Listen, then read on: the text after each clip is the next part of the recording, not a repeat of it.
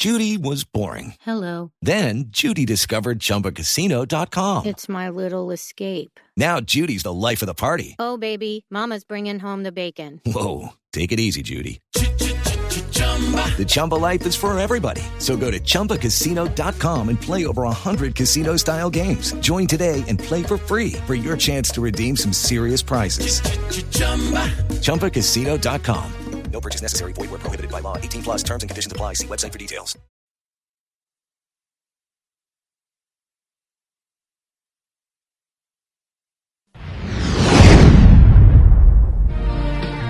Ahora 8 de la mañana, 38 minutos. Mucha atención. Blue Radio conoció la declaración que esta semana rindió ante la Corte Suprema de Justicia, grabada en audio y en video, a partir de este momento disponible en la cuenta bluradio.com.co en redes sociales. La declaración de Gustavo Moreno ante la Corte Suprema de Justicia esta semana, en la que hace revelaciones sobre el proyecto político de los magistrados de Leonidas Bustos, de Ricaurte, de Gustavo Malo, que dice él, en esta grabación que ustedes van a escuchar, intentaron llevar a Leonidas Bustos a la Fiscalía General de la Nación. Es un documento revelador, se puede considerar la hoja de ruta de la Corte Suprema y en cierto modo de la Fiscalía, de la Comisión de Acusación de la Cámara de Representantes, frente a las decisiones que están a punto de tomarse por este escándalo gigante de corrupción que ha sido una de las noticias de este año que está terminando, Ricardo. Néstor, con esta declaración de más de tres horas que usted escuchará en Blue Radio y que podrá ver en bluradio.com, queda comprobado que Gustavo Moreno, el capturado es jefe anticorrupción de la Fiscalía, está colaborando efectivamente con la justicia y además entrega claridad frente a nombres de importantes políticos que no necesariamente por estar dentro de la llamada matriz de colaboración con la Fiscalía son culpables o eventualmente pagaron para arreglar sus procesos. Aquí Moreno habla con claridad de lo que le consta, de lo que no le consta, de lo que tuvo conocimiento directo y de lo que no fue directamente. Silvia Charri de Blue Radio ha tenido acceso a este documento. Silvia, ¿Qué dice en esta declaración Gustavo Moreno sobre el proyecto político que tenía al final el cartel de la toga? Ese, Ricardo, es uno de los puntos que pone sobre la mesa y es cuando el magistrado Luis Hernández eh, le pregunta a Moreno sobre las personas que entraron a ser funcionarias durante la fiscalía, eh, durante la administración de Eduardo Montealegre, por recomendación de Leonidas Bustos y sobre el manejo precisamente burocrático de, este proyecto político. Eh, usted señaló que, que fueron muchas las personas que lograron ingresar a la fiscalía del doctor Eduardo Montealegre eh, por recomendación del doctor Leonidas Bustos y agregó usted que había un tema ahí, o sea, alrededor, digamos, de ese manejo burocrático, que había un tema ahí de un proyecto político, de incluso continuar con los cupos en la sala penal. ¿Querría aclarar eso? Yo creo, magistrado, que para nadie es un secreto, sobre todo los que están cercanos a, la dinámica de la Suprema Corte de la Suprema Corte de Justicia, cómo Pacho era muy activo y en su momento el doctor Bustos para, sobre todo, además estando Pacho en el Consejo Superior, de la conformación de listas, cómo vetaba incluso algunos nombres, cómo se movían para que se dieran, se diera la cotación en cabeza de ellos de la, de la Corte Suprema de Justicia y ellos estaban, estaban, y no desde que, desde que yo los conocí, yo creo que desde antes, en, ese ejercicio, en ese ejercicio eh, de que los amigos de ellos llegaran a, la, a la mayoría de cargos que pudieran llegar acá a la Corte Suprema de Justicia. ¿Y, eso de que había un proyecto político ahí, qué significa? No, pues ellos estaban en, en ese tema Pacho tenía intereses políticos, siempre lo he referido, en, visibilizarse en representación de, partido. Y en ese punto donde habla del proyecto político del cartel de la toga, Gustavo Moreno habla sobre cuáles eran las opciones, sobre qué quería Leonidas Bustos y sobre qué se logra luego de que el Consejo de Estado no le permite aspirar a lo que quería aspirar. Escuchen esa parte que es revelador de este testimonio de Gustavo Moreno. Sí, yo, no sé si podamos suspender cinco minutos para puntualizar ese tema. Y si no, lo contesto de la siguiente forma. Eh, el doctor Leonidas quería ser el fiscal general. Eso no se da porque el, consejo, el fallo del Consejo de Estado eh, le cierra la puerta y, empiezan a reestructurarse. Después hay una pelea. Eh, no pelea en, en ese sentido, no que se dejen de hablar o que de los temas en los que tengan interés se rompan, sino pelea en el sentido de no estar unidos, como por lo general lo andaban, respecto a las aspiraciones del proyecto político de la Fiscalía del doctor eh, Leonidas Bustos, que primero estaba en cabeza de él, y después pasó en cabeza del doctor Néstor Humberto. Y la doctora Rosmanina, el doctor Francisco, pues deciden apoyar a Eduardo Montalegre, que tiene como candidato al doctor Jorge Perdomo. Entonces, pues ahí se dan unos manejos eh, el doctor Betín sube a ser coordinador, según lo que me informa el doctor eh, Francisco Ricaute. Incluso después de que yo no aspiro a la persona, no, concreto la personalidad, mismo me dice, mira, tendrías ahí tu contrato y ahí los temas de gastos, porque yo después me voy y abro otra oficina. Así manejaban todo. Los contratos que conseguían con sus amigos servían para pagar las oficinas desde las cuales delinquían cobrándoles dinero a los congresistas para archivar o para demorar determinaciones. Muy importante este audio que acabamos de escuchar porque revela que Leonidas Bustos quería ser fiscal general y como no pudo hacerlo, supuestamente la ficha de él o el apoyo se dio hacia Néstor Humberto Martínez, que a la postre es elegido fiscal general. Y se dividen porque Francisco Ricaurte, según Moreno, y Ruth Marina Díaz apoyan a Jorge Perdomo, ex vicefiscal general de la Nación, y que era, por supuesto, el candidato de Eduardo Montealegre. Silvia, ¿qué dice Gustavo Moreno sobre el senador Mauricio Liscano del partido de la U. Mire, ya había hablado Ricardo sobre eh, Mauricio Liscano, pero vuelve y reitera una reunión que se da em, en Miami y dice que eh, el ex magistrado Leonidas Bustos sí le habló de un nuevo negocio que lo comprometía a Liscano y dijo que había de por medio 5 millones de pesos. Y que 5 mil millones de pesos. mil millones de pesos, perdón. Y cuando llegan a Bogotá hay otra reunión eh, con Gerardo Torres en donde le dice eh, que tienen un nuevo amigo y que ese amigo era Liscano. Ahí hablan de esa plata, Silvia, hablan de 5 mil millones del nuevo amigo, pero hay que decir que Moreno dice que a él no le consta nada porque nunca conoció al eh, expresidente del Congreso. Exactamente, en la declaración dice que no conoce a Mauricio Liscano, pero sí dice que con esos 5 mil millones de pesos eh, se refiere también a una eh, orden de captura que tiene lista la magistrada auxiliar Mabel Parra. Yo comenté cómo en el, entorno del viaje a Miami el doctor Leonidas Bustos me dice que posiblemente va a llegar ese caso que ahí vamos a hablar de 5 mil millones de pesos, como después Gerardo Torres me dice que Liscano es un amigo, como incluso él mismo me refiere que ya la doctora Mabel tenía la orden de captura y que eso no se dio. Digamos que esas generalidades, pero en, extenso lo, lo he manifestado acá y en la fiscalía puntualmente eso. No se me contrató, no me reuní nunca con el señor Liscano, no conozco al señor Liscano eh, ni nunca me reuní para hablar de este tipo de, de, manejos con el señor Liscano. 846. En esta declaración habla sobre Luis Alfredo Ramos. Afirmó que en lo que a él le compete puede decir que no hubo corrupción en ese caso. Sin embargo, afirma que no se sabe si por otro lado pudieron haber hecho gestiones diferentes por la cercanía de Ramos, con otro nombre que empieza aquí a saltar en la declaración, que es el de la excongresista antioqueña del Partido Conservador, Liliana Rendón? No, no creería porque además él insistía en que lo reuniera con Luis Alfredo, que incluso si él tenía que ir a la 106, que él iba y no se bajaba de mi carro. Él quería hacer puente con Luis Alfredo o reunirse con el hijo que es senador y yo nunca propicié ese tipo de reuniones.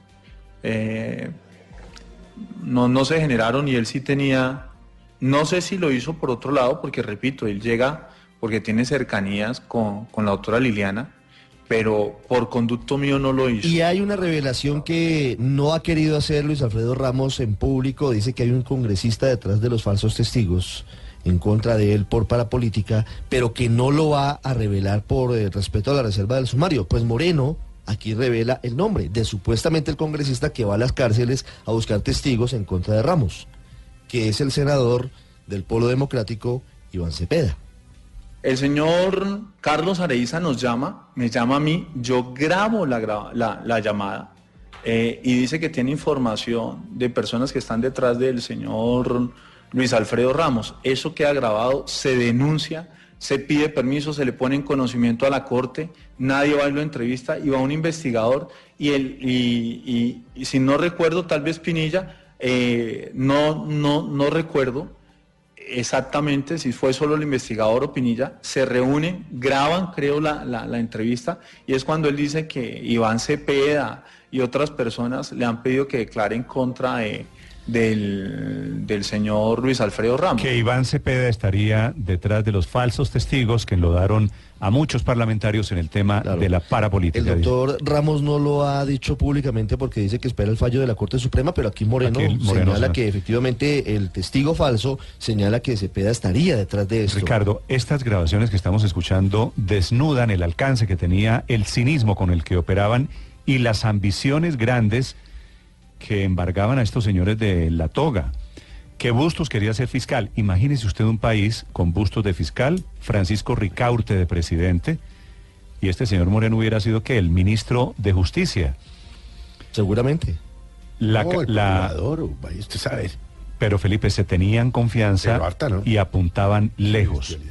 Dice él entonces la conclusión es que como Bustos no pudo llegar a la fiscalía, apoyan a Néstor Humberto Martínez, otros miembros de esa misma oficina, la doctora Ruth Marina Díaz, eh, apoya a Perdomo. Con Francisco Ricaurte y entonces se divide la oficina de la corrupción. Efectivamente. Y, al final podemos hacer un resumen rápido, pero también habla de Liliana Rendón. ¿Qué dice sobre esta excongresista antioqueña, Luis Gustavo Moreno, Silvia? Eh, Ricardo, en este caso, Luis Gustavo Moreno afirmó que lo que a él le compete puede asegurar que no hubo corrupción, sin embargo que eh, tiene que ser claro en afirmar que no sabe si por otro lado eh, vuelve y juega, se hicieron algún tipo de gestiones distintas porque él tenía particularmente cercanía con Liliana Rendón. Sin embargo, le preguntan que si mm, le comentaron que si, que si él sabía de algún tipo de ayuda en el caso particular de Liliana Rendón y él dice que sí, que se le hizo un comentario de que habían evitado que la capturara.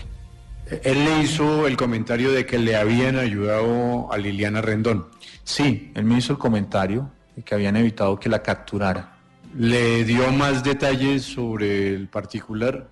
No, ni yo le pregunté porque ni le íbamos a recibir poder a la doctora Liliana, ni yo me iba a entrevistar con ella, ni, ni, iba a tener ningún tipo de cercanías. Fue un comentario que el doctor eh, Ricaute me hizo y en ese momento la atención estaba centrada en el proceso de Luis Alfredo Ramos. Luego yo no me detuve en el proceso de, de la congresista Liliana Rendón. En el caso de Zulema Jatín, Moreno habla de su relación eh, personal furtiva con ella y habla, entre otras cosas, de que aunque no existió dinero de por medio, sí hicieron maniobras para dilatar el caso, para evitar que María del Rosario González, que era la magistrada incorruptible, que iba duro en contra de todo esto, pudiera tomar determinaciones de fondo en su contra. El compromiso es ayudarle con Gustavo Malo, que según eh, los testimonios sí formaba parte del cartel de la toga. Sí, que a través de ese tipo de ayuda, con información, etcétera, sería ayudada en su momento. Él le manifestó, pero no fue en marco de la negociación. Él, repito, él le dice, te vamos a ayudar, mientras esté María del Rosario ahí te van a condenar, hay que evitar que a todas luces eh, María del Rosario, porque ya iba a salir, se hicieron las cuentas y, los actos dilatorios que se, se presentaron, eh, fue calculando a que ella no pudiera presentar ningún tipo de ponencia o de injerencia en la, en la proyección de, ese proceso, en la culminación de ese proceso. Eh, en eso, y el compromiso que él asumió eh, fue después ayudarle concretamente con Gustavo Malo, que entiendo, eh, pues, por lo que conozco, ese proceso no se ha fallado. Entonces no, no, no tuvo esa ayuda que se le iba a dar por parte de, el doctor Gustavo Malo y el doctor Francisco Ricaute, además porque ya el doctor Leonidas Bustos había salido de, de, la corporación. La magistrada María del Rosario, a la que se refiere es María del Rosario González, que es magistrada, era al mismo tiempo colega de ellos, que hablen mal de ella, que le tengan miedo a ella, habla muy Habla bien muy de bien la de ella. María Rosario González. Acuérdese que ella también es la que recibe en su momento unas presiones muy duras que aquí estuvimos eh, contando cuando Javier Zapata, entonces magistrado de la Corte Suprema, Leonidas Bustos y una de las hijas de Leonidas Bustos van con el hermano fallecido del exalcalde de Cúcuta, Ramiro Claro. Suárez, a decir que supuestamente había plata de por medio en el caso y lo que querían era dilatar y quitarle allá el caso para poder negociar con él. Que es ella, María Rosario Ramiro González. Suárez condenado por nexos con paramilitares. quien se les vuelve a atravesar en ese emisor. Muy bien, 8.53 minutos. La última, Silvia, sobre las declaraciones. Para quienes llegan a esta hora, estamos revelando la declaración de esta semana del fiscal de la corrupción que termina convertido en el delator del escándalo de los corruptos. Esta semana, mientras él estaba en la corte dando esta declaración, la corte simultáneamente estaba avalando su extradición hacia los Estados Unidos. Silvia. Néstor también habla de Piedad Zucardi, dice que la vio tres veces en Cespo, dos primeras casuales y la tercera ya enviado por Ricaurte, que tenía interés en ese caso y que como lo refirió a la Corte, él hablaba de una cifra de 4 mil millones de pesos, pero Leonidas Bustos decía que la ayudaba por 10 mil millones de pesos, entonces eh, que se marginó de ese proceso y no hubo un acuerdo con él. Sin embargo, Moreno sugiere que no sabe si hubo un tipo de puente después, eh, porque Ricaurte tenía cierta cercanía con familiares de Piedad. eh, que tenía intereses en ese caso y como lo refería a la corte, él hablaba de una cifra y el doctor Leonidas había dicho que por cuenta de, esa cantidad de dinero, si no me falla la memoria, de 4 mil millones de pesos, él no iba a ayudar. Eh, él había hablado de una cifra de 10 mil millones de pesos, pero yo me margino ya después del tema, no, no ni asumo poder, ni recibo dineros, ni recojo dineros, y no sé si al fin ese tipo de, de, puente comunicador que tenía el doctor Francisco Ricaute con familiares de la doctora Zucardi, que son de la, de la ciudad de Cartagena, se concretó todo en algún tipo de ayuda. No lo podría decir, ni afirmar, ni, ni, ni, ni, ni confirmar, porque yo la visito a ella, ella sí me pide, porque ella sabe eh, por conducto del doctor Francisco cómo se iba a ayudar, y me dice, bueno, ¿y cómo van a ayudar? Y yo soy muy prudente porque no la conozco a ella y le digo, no, eh, pues ahí está, somos un equipo, está el doctor Francisco, usted sabe que yo también eh, hago parte de la oficina y, y de esa forma... Esta declaración reposa no en manos ya de la Corte. Suprema de Justicia. Gran Chiva, Silvia, gracias. Las cifras de las que hablan aquí en estas grabaciones, Felipe, son terribles. O sea, le pedía un- a un parlamentario cuatro- primero 10 mil y le bajaban haciendo descuento a 4 mil millones de pesos para arreglar un proceso y muchos los Esto dura implicados que tres pagaron. horas, tres horas 38 minutos de declaración. Al final, eh, el señor Moreno dice, pues no sé si con intención de rebajar su pena, que está absolutamente arrepentido porque tiene a su hija de tres años en su casa y que si él tuviera la posibilidad de volver el tiempo, 10 años cambiaría todo lo que hoy está pasando y hasta dónde se dejó llevar.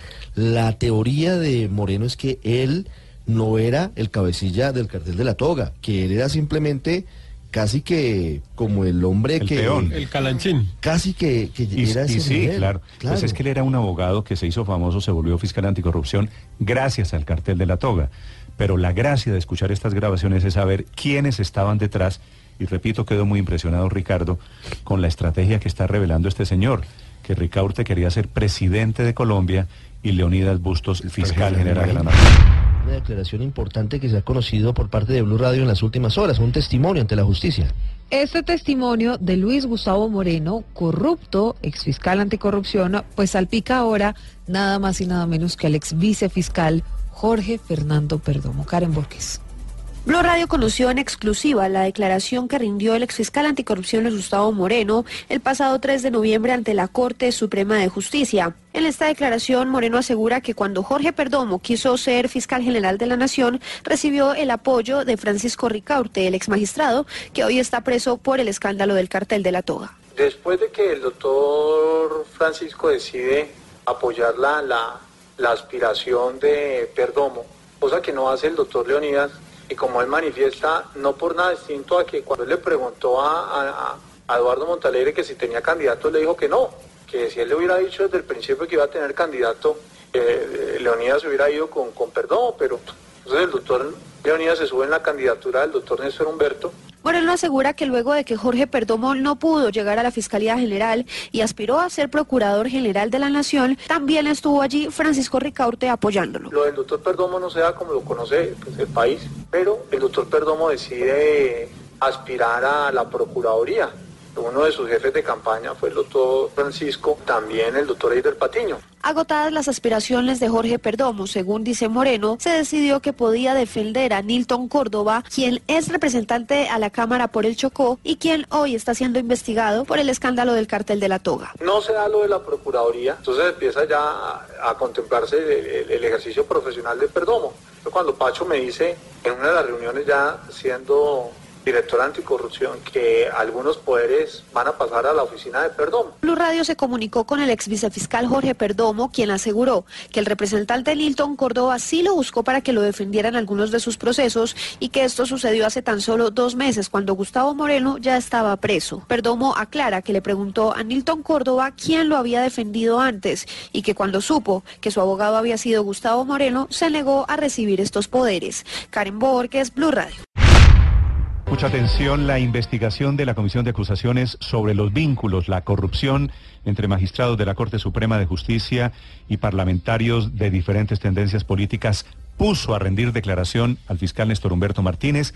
Le hicieron 11 preguntas, buena parte de ellas basadas o preguntadas o indagadas en la relación que tenía el fiscal Martínez con Leonidas Bustos, aparentemente el poder detrás del trono en la justicia colombiana. Ricardo y Karen Borg. Néstor, este es un cuestionario remitido por el fiscal general Néstor Humberto Martínez que había sido enviado por Eduardo Curtidor Argüello, que es el abogado de José Leonidas Bustos, el expresidente de la Corte Suprema de Justicia.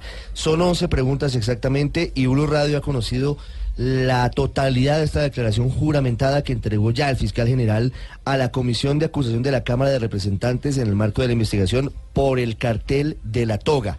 Entre otras cosas, Karen Borges, el fiscal Martínez, dijo que conoce a Leonidas Bustos desde el año 2015, cuando fue nombrado en segunda oportunidad presidente de la Corte Suprema de Justicia.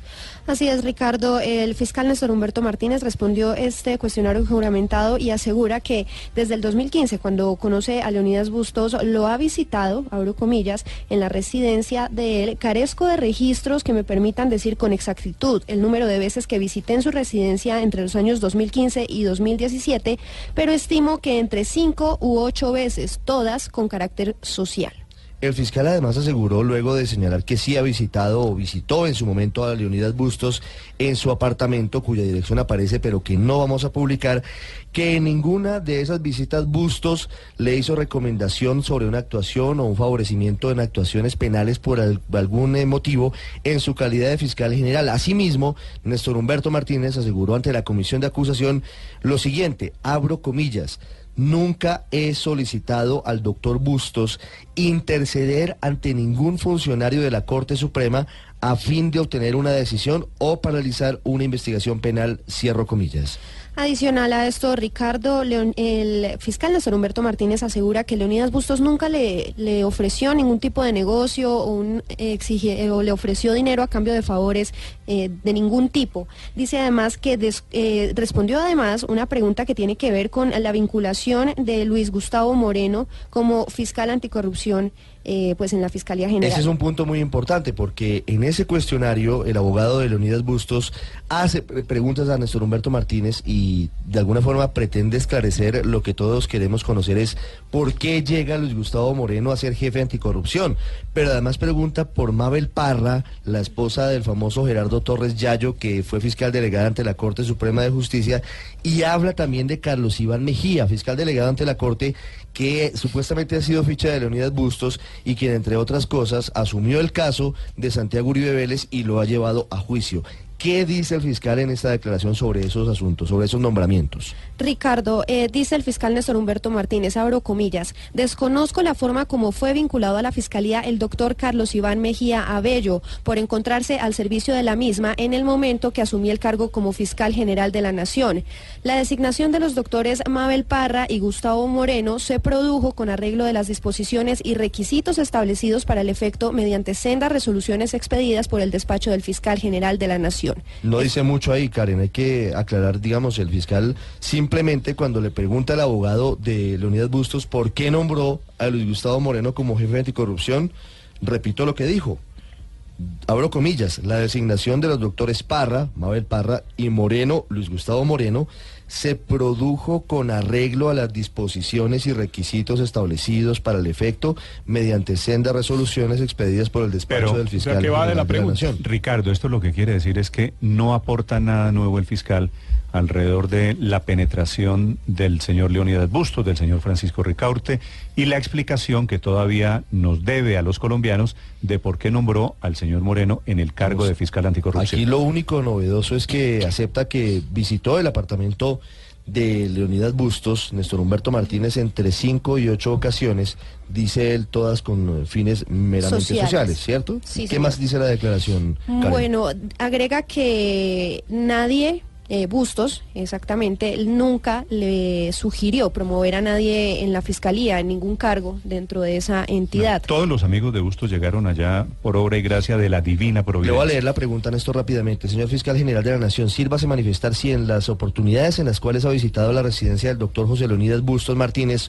o este su despacho en el denominado búnker o en cualquier otro lugar o evento donde hayan coincidido, le ha recomendado o intrigado intri- seguramente está mal escrito, algún proceso penal o si sostuvieron conversaciones respecto de favorecer alguna actuación penal donde el doctor José Leonidas Bustos Martínez fungía como defensor, contestó el fiscal.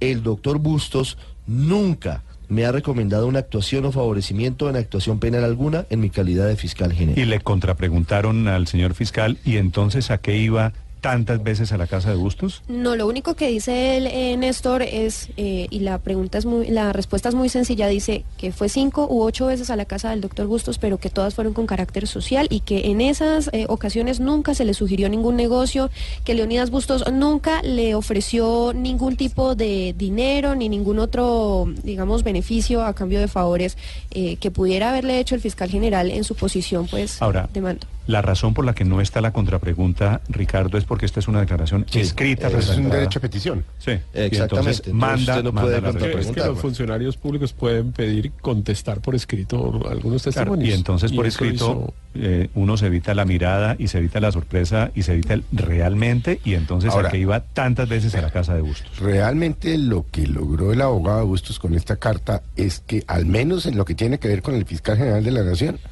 Bustos no tiene enredos. Mm. Eso, es- eso es lo que queda claro de esta carta. Ah. Entonces, yo no sé cómo va a ser ese proceso No contra sé, Bustos no sé, en la Felipe, comisión de acusaciones. porque una cosa es el proceso judicial y el otro es el proceso político. No, claro. La pero- incursión, la penetración de Bustos en la fiscalía corresponde al segundo, de cuál era, hasta dónde era el tentáculo, qué tan largas eran las uñas del doctor Bustos en la fiscalía de Martínez y en la fiscalía de Luis Eduardo Montealegre. De hecho, Néstor, en ese cuestionario también el abogado hace una pregunta acerca de la de lo que se dijo en algún momento de que Leonidas Bustos había estado como en, el, en, la, en la baraja de candidatos a vicefiscal de Mm. ¿Y la qué dice nación. Néstor Humberto que dice no? Néstor Humberto que por supuesto no y que él siempre pensó en una mujer para, para nombrarla en este cargo, como en efecto se hizo. Le pregunta por una declaración que cita el noticiero CMI el 9 de junio, textual del fiscal, donde desmiente la posibilidad de que en algún momento se hubiese negociado el cargo de vicefiscal general para Leonidas Busto. Le preguntan al fiscal general, ¿eso lo dijo usted? Y el fiscal responde, sí hice esa declaración para despejar el fantasma que existía de un supuesto compromiso con el doctor José Leonidas Bustos. Siempre pensé en una mujer para el cargo. Es todo lo que dice el fiscal Néstor Humberto Martínez. Hay una cosa que decir, Néstor, importante, y es el, eh, la duda que queda acerca de cómo ingresó eh, Gustavo Moreno en la fiscalía, y es que eh, Blue Radio conoció también que entre eh, en esa declaración que dio eh, Gustavo Moreno Mm. y que fue el cara a cara con, con Sí. Leonidas Bustos, hubo una pelea, una pelea ahí en la comisión de acusación y finalmente eh, lo que le dice Leonidas Bustos es usted Usted dice que yo lo metí, yo lo metí a la fiscalía. Eh, Gustavo Moreno le dice, no, doctor, yo no fui, pero usted sabe quién me nombró y con qué propósito. Pero en ningún momento Gustavo Moreno afirma que fue Bustos, pero tampoco da un nombre. Ese eslabón todavía lo Pero es increíble que el fiscal se niegue a responder esa pregunta, ¿no? A mí sí, francamente, eso me sorprende mucho.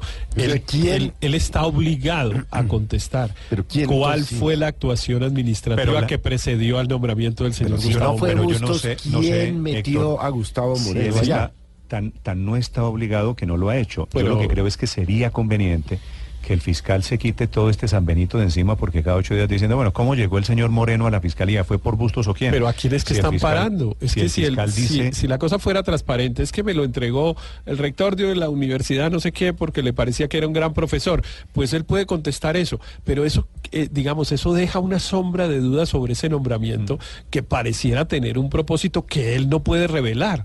A mí sí me parece que el doctor Néstor Humberto Martínez debería decirlo, porque entre más se niega a hacerlo, pues más duda genera. Muy bien, esta es la última revelación sobre la corrupción, corrupción de magistrados, corrupción de fiscales y corrupción de políticos. Aquí se confirma, Néstor, para concluir, que sí hubo una cercanía entre Néstor Humberto Martínez Ah, y no, la- Bustos. sorprende mucho es lo- el poco tiempo de, de conocencia, como dicen en, en Boyacá, porque dice que se conoció solo en el 2015, es decir, hace dos años No, más. que comenzaron las visitas sociales en el año 2015, estas son entre el 2015 y el 2017. Obviamente antes la conocencia, como dice usted, No. debía ser de una, de una naturaleza diferente. Preguntado, señor fiscal general, sírvase decir si conoce al doctor José Leonidas Bustos Martínez. En caso afirmativo, ¿desde cuándo y cómo lo conoció? Contestó, conocí al doctor José Leonidas Bustos a partir de su nombramiento como presidente de la Corte Suprema de Justicia en el año 2015, en mi carácter entonces de ministro de la...